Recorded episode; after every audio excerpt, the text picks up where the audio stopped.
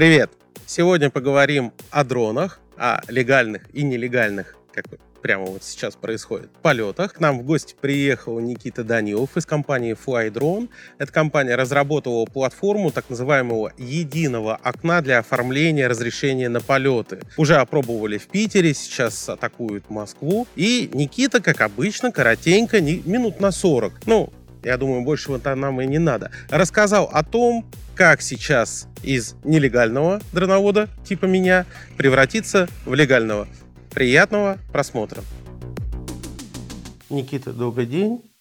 Откуда ты? Кто ты? С чем пришел? Представься, расскажи. Сереж, привет. Спасибо, что пригласил на свою передачу. Я основатель компании FlyDrone. У меня есть а, мой партнер Саша Коневский, который, с которым мы вместе сделали систему для организации полетов беспилотников. Мы российская компания, которая в инициативном порядке разработала программное обеспечение для облегчения жизни дроноводов, для того, чтобы любой пользователь воздушного пространства мог легально полететь, осуществить свой полет и в дальнейшем, собственно говоря, наслаждаться тем контентом, ради которого он и летает. Кто-то летает ради, ви, ради видеосъемки, фотографий, кто-то летает уже на профессиональной основе для аэрофотосъемок, мониторинга. Вот для нас, для нашей системы абсолютно не важно, кто есть пользователь воздушного пространства. Это мальчик и девочка, у которого аналогичный маленький беспилотник, подарок от родителей, и они летают для себя на даче. Или это крупные компании, которые уже сложились на российском рынке и летают с какой-то коммерческой миссией. При этом для нас важно самое – это не просто система подачи плана полетов, а развитие рынка услуг беспилотников. Именно для этого мы сделали свой marketplace, где крупные компании-заказчики или физические юридические лица могут заказывать уже услуги.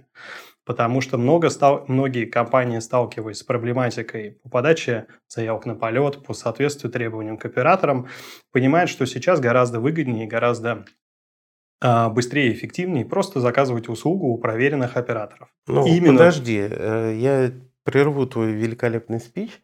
Все-таки то, что ты говоришь, что выгоднее и легче заказать услугу у какого-нибудь оператора, оно же обусловлено в первую очередь тем, что тогда нет никакого геморроя с оформлением ни дрона, ни полета, ни прочее.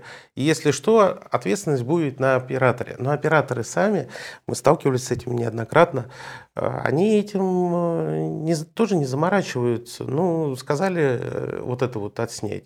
Он в сообществах города посмотрел, где стоят какие-нибудь глушилки, и спокойненько все отснял без всякой регистрации. Зачем тогда платформа? Любой заказчик, который хочет получить контент, он хочет его получить легально.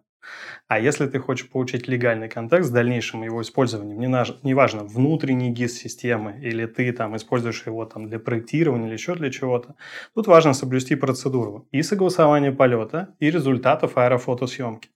Именно поэтому мы говорим о том, что легальная услуга, она все равно гораздо дешевле, чем если просто оператор пойдет где-то подснимет, он не сможет просто получить за это деньги. Поэтому, конечно, сейчас ты увидишь много телеграм-каналов, YouTube-каналов, где люди снимают сами для себя, и здесь ограничить это крайне тяжело.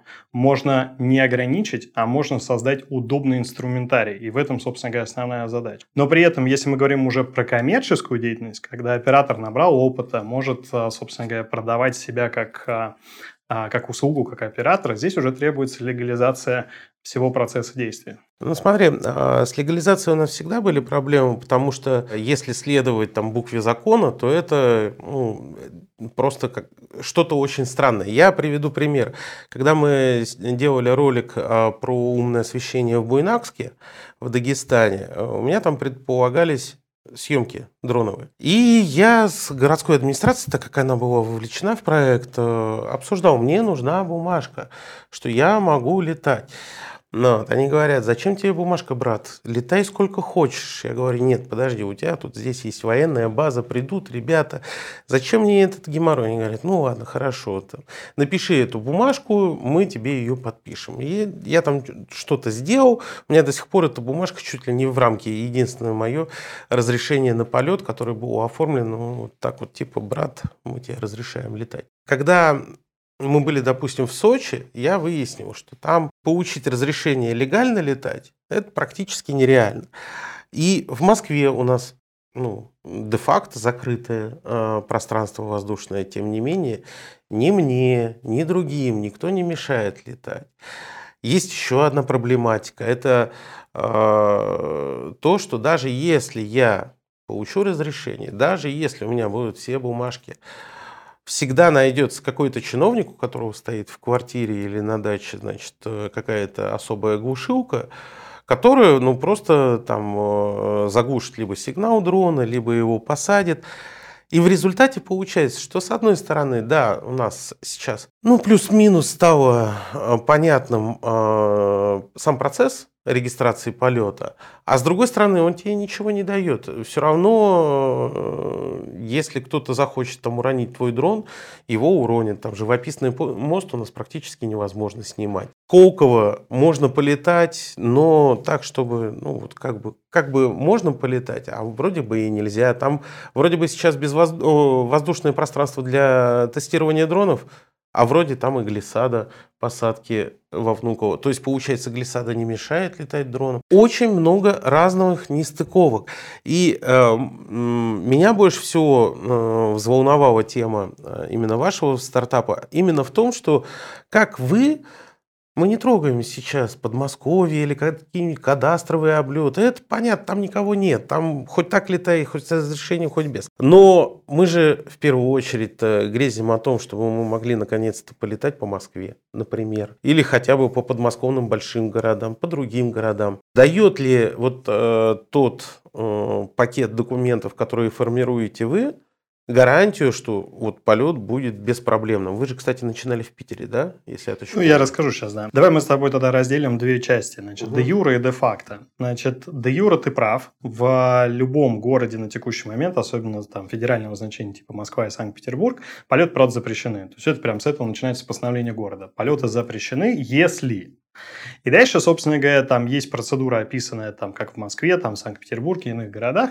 что ты должен сделать для того, чтобы тебе гипотетически разрешили полет. Гипотетически. Ну, слушай, говорю. в Москве надо бахнуть бургер за Сергея Собянина, и тогда у тебя будет возможность такой хороший облет дроном сделать. А в Питере что надо сделать? Я тебе расскажу. Значит, и, собственно говоря, на текущий момент муниципалитеты во многих городах, у нас сейчас внутри платформы база данных 6 тысяч муниципалитетов, которых худо-бедно у кого-то есть разные постановления, как использовать воздушное пространство в городской среде. Пакеты абсолютно разнятся документов. То есть, если в Москве это один, то где-нибудь там, я не знаю, в городе Ногинск это будет третий, а в Владивостоке пятый. И степень, собственно говоря, унификации равна нулю. Почему мы, собственно говоря, и активно продвигаем продвигаем историю работы муниципалитета, в том числе с а, там, платформой а мы, потому что это возможность унифицировать процесс.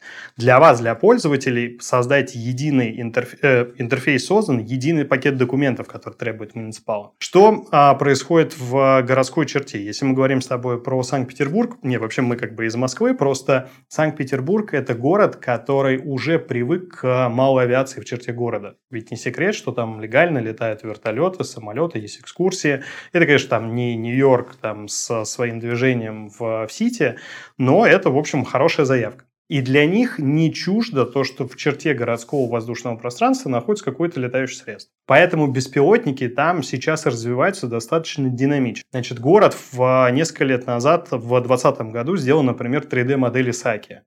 И это настолько зашло туристам сейчас как игрушка, что город сейчас планирует в рамках того проекта, который делаем мы, заказать еще 400 разного рода достопримечательностей для того, чтобы сформировать 3D-картинку и потом это продвигать. Формируется это только за счет дронов, потому что там сделать 3D-картинку с Земли практически невозможно. В Москве а, другая история развития. Здесь действительно много зон ограничений. Мы все прекрасно понимаем, что есть службы, которые отвечают за эти ограничения, и сказать, что завтра Москва там полетит, нет. Но при этом, например, а, тот же самый там департамент информатизации города Москвы а, а, выдает аккредитацию, и ДРБ а, выдает аккредитацию на несколько компаний, которые летают для мониторинга. Пока это, да, государственный мониторинг. Возвращать... писали об этом. Да. Де юра. То есть, это вот, вот смотри, мы с тобой раскрыли эту историю де юра. Де-факто, опять возвращаемся, открываешь интернет, и у тебя на просторах интернета Мухина, там, Пар Горького, ну, вот все, что ты хочешь посмотреть, и все равно все летают. Соответственно, если летают, зачем тогда ограничивать, все равно будут летать в сервы. Надо сделать так, чтобы люди просто могли быстро пользоваться этим инструментарием. Для городских властей это важно. Все-таки ты понимаешь, кто летит, что это Иванов Иван Иванович, что он прошел там плановый полет, что у него зарегистрирован беспилотник в Росавиации и так далее. И тогда тебе информационно вообще становится комфортнее должно быть. Вот это, собственно говоря, в Санкт-Петербурге, как первый пример там, городской э, аэромобильности, мы продвигаем, что давайте создадим информационную верифицированную подложку, которая вас, как чиновников, в первую очередь обезопасит. Вы точно будете знать, что это тот человек в то время летит с таким планом полетов, и дальше можно варьироваться. Там же дальше начинается свой, чужой, то есть ты плановый полет или не плановый полет. Дальше это уже можно отсекать. В моем понимании, город приблизиться к использованию беспилотников достаточно быстро, но не Москва. Москва будет, ну, такой тяжелый форпост. Опять же, ты привел пример со Сколково. Сколково уже является, собственно говоря, одним из инициаторов экспериментально-правового режима с правительством Москвы, где мы, как компания, кстати, тоже участвуем, прописывали все типы миссий. Ты абсолютно прав, что есть глиссада аэродрома, которая, собственно говоря, ограничивает по высоте возможности полета но при этом а, там 100 метров высоты вполне достаточно для того, чтобы выполнить большую часть миссии в городской среде на беспилотниках. Тебе не нужно взлетать очень высоко для этого. Доставка, мониторинг, перевозка биоматериала, а, там, поиск пожаров и так далее не проходит на супервысотах и выполняется, по сути, там, маленькими аппаратами на коротких дистанциях. И на них есть эффективность. Ты запустишь завтра большой беспилотник, ничего не полетит, и это будет долго, мучительно и никому не нужно. Поэтому что мы имеем на, на текущий момент? Де юра полеты запрещены, при этом есть процедура де юра, как ее пройти, и мы ее сильно упрощаем для своих пользователей, они этого не видят внутри. Де-факто все летают в серую, и проще, мне кажется, все-таки сделать э, легальный инструмент э, для того, чтобы все начали как бы понимать, что проще зарегистрироваться, чем не зарегистрировать свой полет. Соответственно, приведу тебе хороший пример. Парковки города Москвы.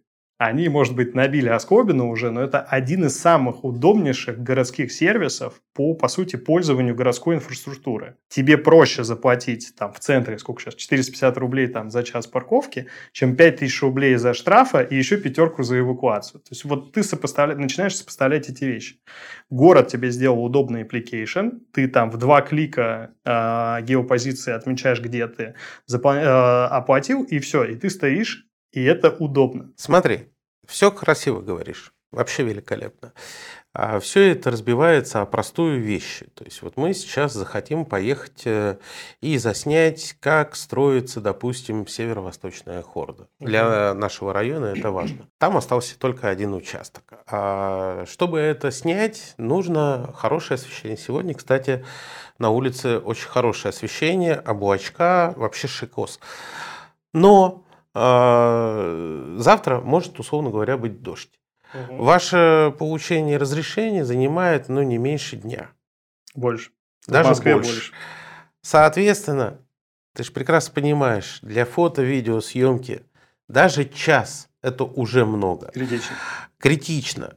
И получается, что с одной стороны, согласен, э, вот я если очень сильно упарюсь, пойду э, зарегистрировать. Но тогда я буду регистрировать себе недельное разрешение, потому что мне не важно, важно, чтобы был какой-то э, временной лаг для того, чтобы действительно снять хорошо э, вот то, что я хочу снять, чтобы не было дождя, чтобы не было прямого солнца.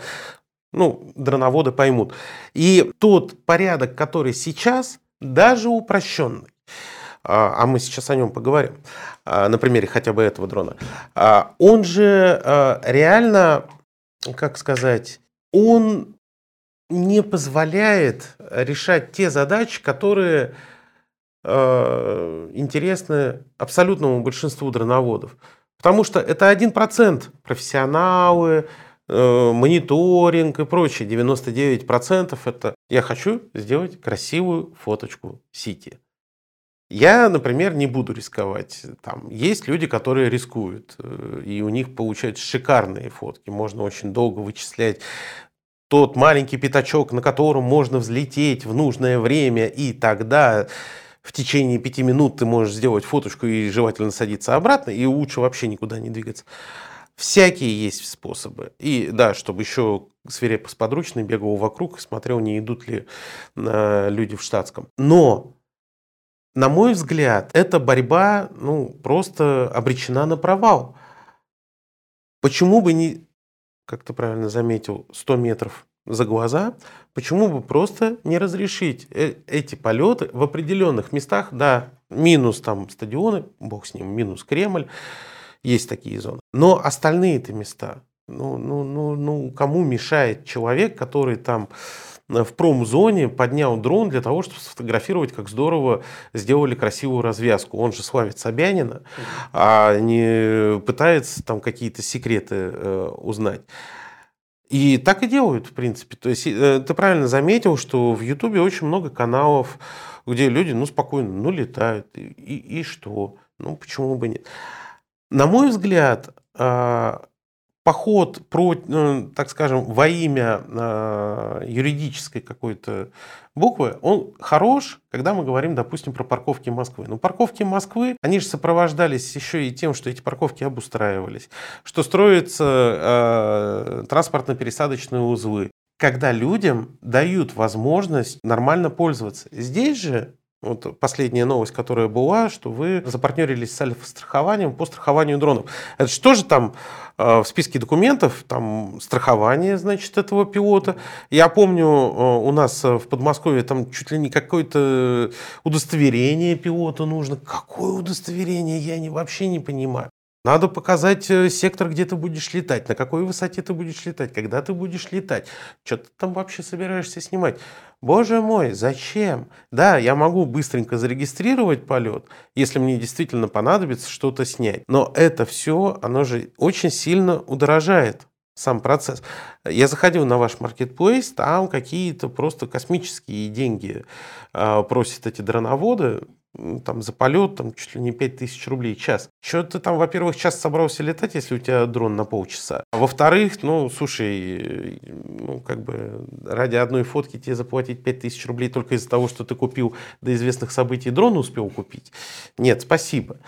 И получается, что все это как-то окукливается невыгодно, вот мне, например, да, постоянно ходить и что-то регистрировать. Он, вот этот дрон, он не зарегистрирован как э, беспилотное средство и вообще, в принципе, в Росавиации, потому что у меня будет штраф, если я точно помню, 3000 рублей за хулиганку. А если я его зарегистрирую, штраф будет многократно выше. Зачем я его буду регистрировать? Ну давай, э, начнем с городской среды все-таки. Давай. А, значит, городу нужно дать понять, а зачем вообще нужны ему дроноводы внутри городской черты. Вот город для себя должен осознать, что с помощью этого контента, который снимают, неважно, там физики, обычные ребята, там дроноводы и так далее, он для себя извлекает некую прибыль, нематериальную, кстати говоря. И вот на примере там городов других в мире, да, мы видим, что город с удовольствием предоставляет ну, условную инфраструктуру для того, чтобы осуществлять полеты внутри городской черты получая контент для себя.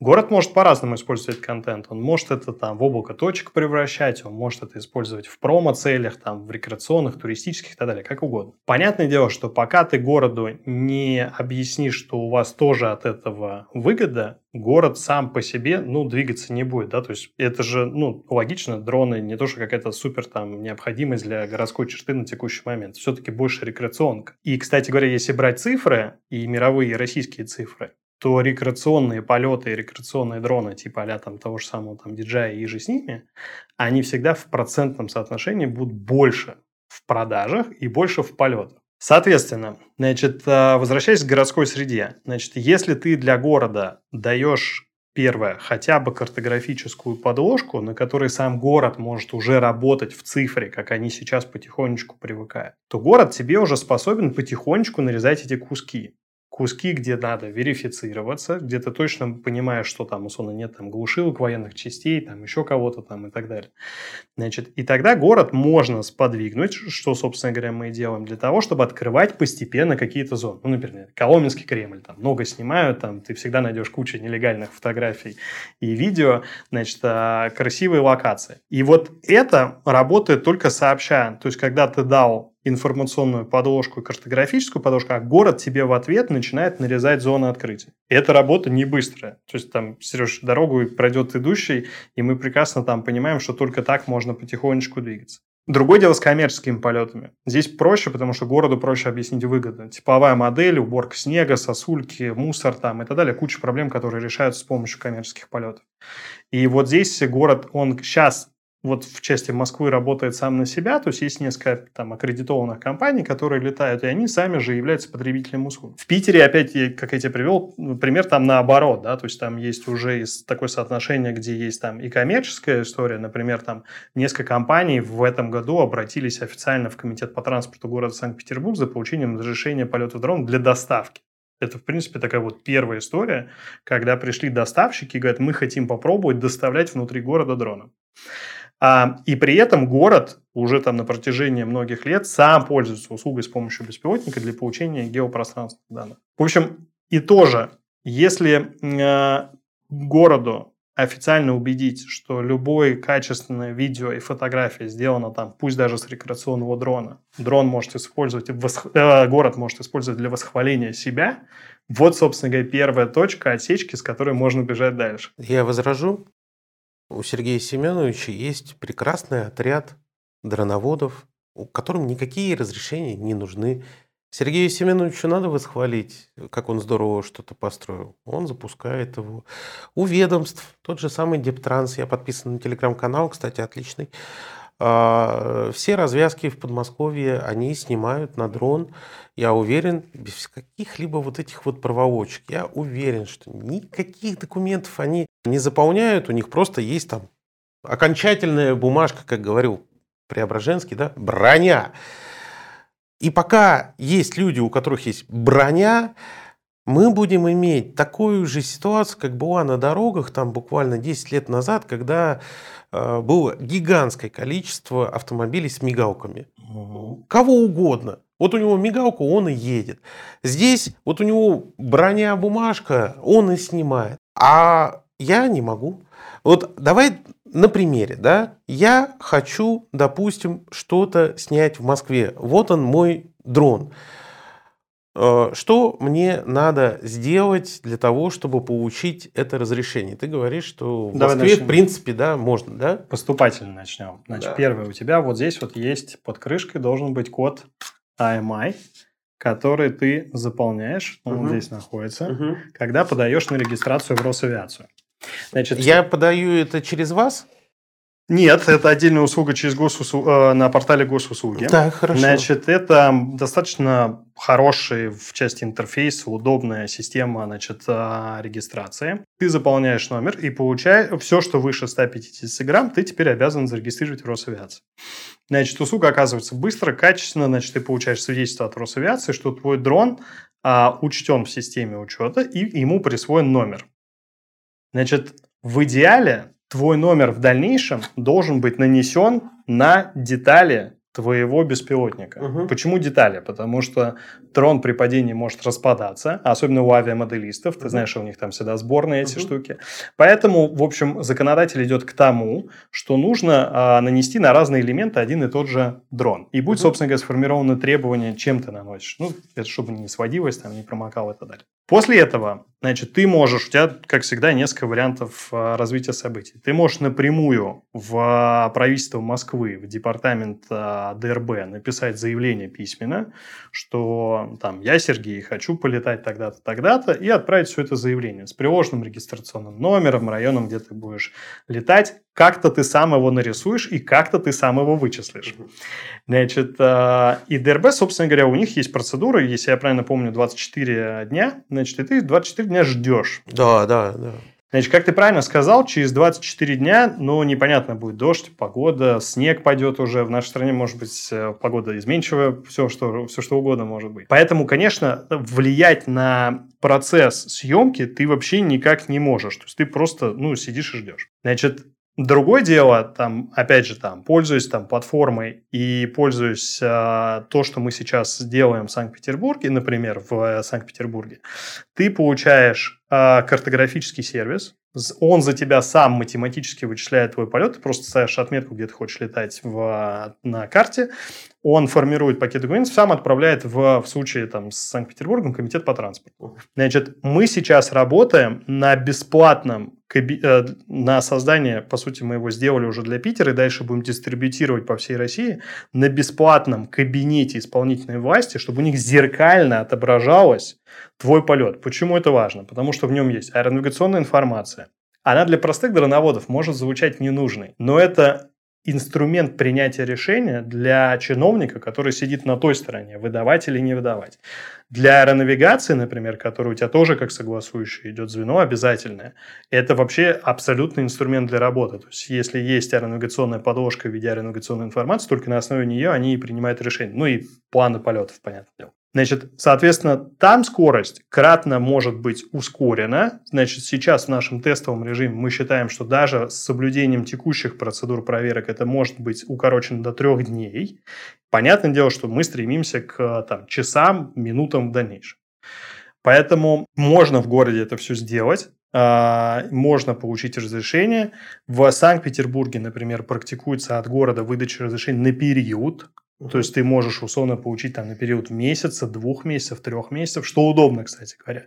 При этом все равно не забываем процедуры, что в день полета и за три дня до полета ты должен уведомить аэронавигацию. Это делает тоже всю наша система. В моем понимании мы идем к тому, что эти процедуры будут сужаться по времени чем быстрее это будет все в цифре, тем проще чиновнику принимать решения, и тем проще ему и себя обезопасить, потому что остается цифровой след. Твоя бумажка, написанная в департамент, она может потеряться, она может... Ты не получишь никогда обратный а, ответ, или ты вообще просто не поймешь даже, где она сейчас находится на рассмотрении. Тебе же, в общем, как пользователь, что важно?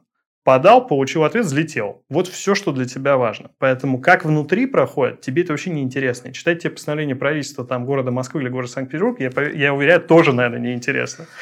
Ну, гиблое вот. дело. Ну да. Но, собственно говоря, вот такая там цифровая история, да, она позволяет вот, ну, прийти хотя бы к какому-то уже компромиссу между там дроноводами, э, ребятами, которые делают контент, и городскими властями, и аэронавигацией. Ну, и силовиками. Но про страхование, на мой взгляд, самой главной э, проблемой является тот факт, что в отличие от автомобильных э, историй, где ну, практически каждый автомобиль, он застрахован как минимум там ОСАГО, большинство еще и каской, а в случае с дронами все плохо представляют, какой процент, возможно, в статистической погрешности он э, застрахован. А, в основном это все-таки нелегальные да, дроны летают. И получается, что ну, как бы страховщики, они же не просто выплачивают, а, значит, возмещают ущерб, они все-таки стараются от виновника получить.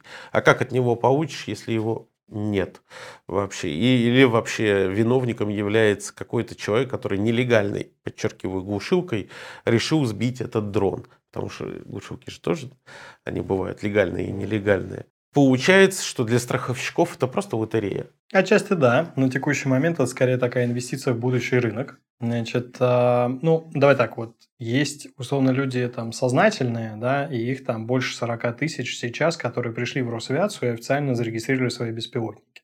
40 тысяч, да? Ну, более 40 тысяч, мне кажется, там в районе от 45 до 50 сейчас, не готов сказать точную цифру. А, что это подчеркивает? То есть, если брать на самом деле общий рынок, которые цифры были доступны, ну, я видео, например, публиковал свои отчеты о продажах там и так далее, то это, кстати, на текущий момент 7-8% от общего рынка. То есть это уже мы приближаемся к хорошим от погрешности. И рано, Но, рано или поздно... это если мы считаем белый рынок.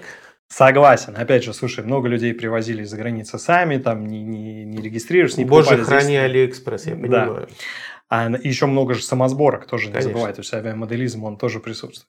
Ну, давай будем считать, что у нас там 5% это ну, вот допустим. такие там белые легальные пушистые. 5% рынка – это уже для страховщика как бы такое проба пера. Да? Mm. То есть там нужно понять, а сформировать цену на продукт, можно попробовать, зайдет он, не зайдет. Есть требования муниципалитетов при пролете, там а, это страховка.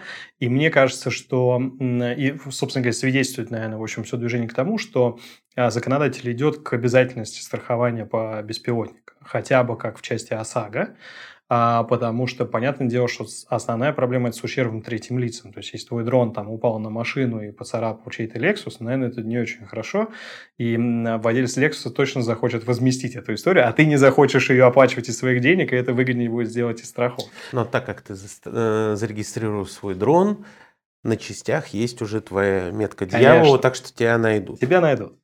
Вот. И на самом деле здесь же вопрос, э, понимаешь, это вот там, как раньше было со страховкой, да, там все сталкивались на дороге, сколько было там решал и кидал, которые занимались этим профессионально. Потом этот рынок, собственно говоря, тоже ушел потихонечку, и сейчас мы понимаем, что там любое дорожное происшествие, оно решает, ну, решается в большей части легальной плоскости.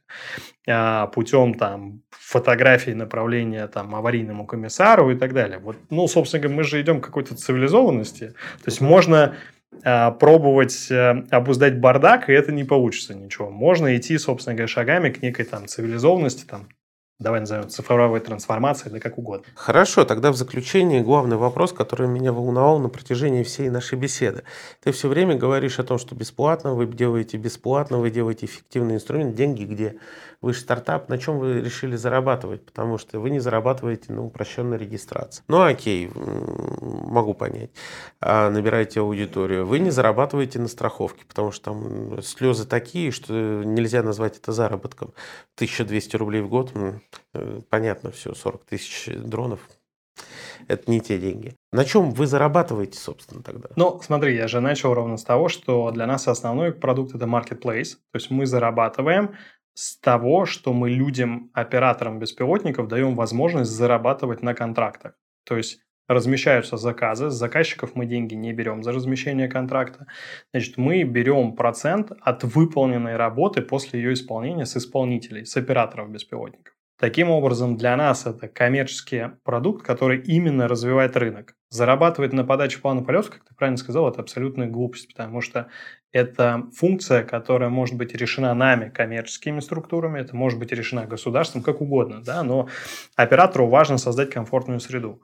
Значит, а вот на рынке услуг и развивать, и поскольку мы и маркетингово прикладываем в это достаточно большой объем усилий и денежных средств, вот привлечь сюда компании и привлечь сюда профессиональных операторов, создать вопросы стандартизации, унификации, требований, переливку, собственно говоря, данных, там, эквайринг, который у нас есть, а, возможность цифрового контракта, который у нас есть уже на маркетплейсе. Вот это, да, это продукт, который коммерчески будет оплачен операторами после выполнения работы. То есть есть разные концепции, например, там на некоторых а, аналогичных рабочих маркетплейсах, не буду приводить их названия, ты должен, например, вперед заплатить какую-то денежку, чтобы иметь даже возможность подать свою заявку как исполнитель.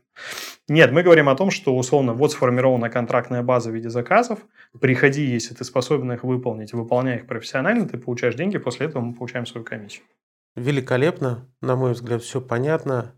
Честно скажу, меня ты не убедил что-то регистрировать. Я продолжу летать нелегально. Ловите меня, если сможете. Но, во всяком случае, стало понятным э, хотя бы, как а, можно получать эти ужасные Э, разрешение, еще раз, в Москве можно получить? В Москве можно. Через вас? Через нас в том числе. Ну хорошо, я попробую получить в Москве. Если не получится, я дроном прилечу к тебе в офис и все там разнесу. Спасибо большое. До новых встреч.